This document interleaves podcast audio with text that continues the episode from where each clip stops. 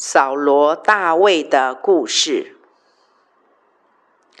我从小在主日学听圣经故事长大，扫罗王和大卫王是我熟到不能再熟的圣经人物。当然，我对他们的认识再熟，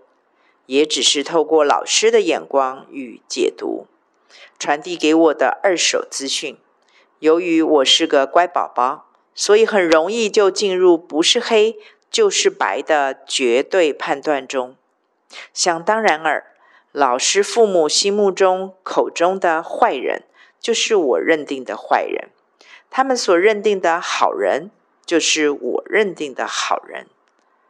然而，随着年岁渐长，阅读圣经，这份绝对的确定感就越动摇，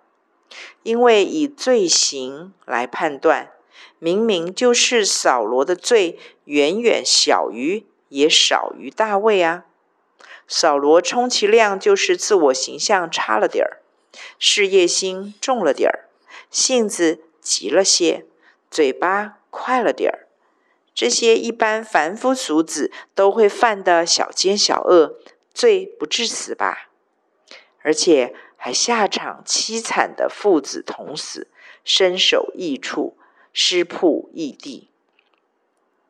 反观大卫，虽然人生上半场有许多值得歌颂的好品格、美事迹，然而却是典型的晚节不保，失去战士的特质，闲懒恋战安逸的生活，放纵眼目肉体的情欲，怕自己污秽肮脏的丑行败露。而自私虚伪的付诸行动，搞阴谋，杀害一个忠贞无辜之人，还恬不知耻的在受害人乌利亚死后娶他的妻拔示巴入门。到此为止，我想绝大多数的人都会判定扫罗是优于大卫的，也许也会产生跟我同样的困惑：为何上帝的判断却迥异于我们？选择责备甚至离弃扫罗，而赞许接纳在万险罪行上是十恶不赦的大卫呢？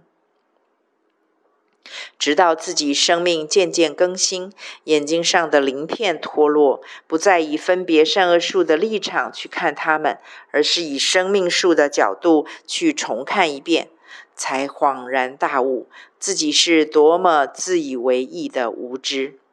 我以一种相对的价值观去判断一个人的内心世界，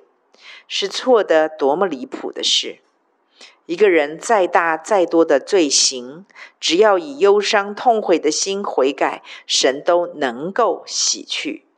但是，一颗自欺欺神的心，却是再一次，却是再一次，在分别善恶树和分生命树之间选择了前者。以为献祭和脂油这些外显的表现与贡献，可以取代听命和顺从这些内在的生命关系，用做则事的人生观价值观，再一次将神摒除于心门之外。原来父神的心意就藏在《使徒行传》十三章二十二节里。既废了扫罗，就选立大卫做他们的王，又为他做见证说：“我寻得耶西的儿子大卫，他是合我心意的人，凡事要遵行我的旨意。”神全能全有，千山的牛，万山的羊都是他的，他也不住人手所造的殿，他更不缺服役的工人。他单单寻找那颗凡事想要遵行他旨意的心，即使其中充满了瑕疵、错误、失败、跌倒，但只要那愿意还在，就成了他永远可以领孩子回家的引路柱、指路碑。何等自由，何等感恩！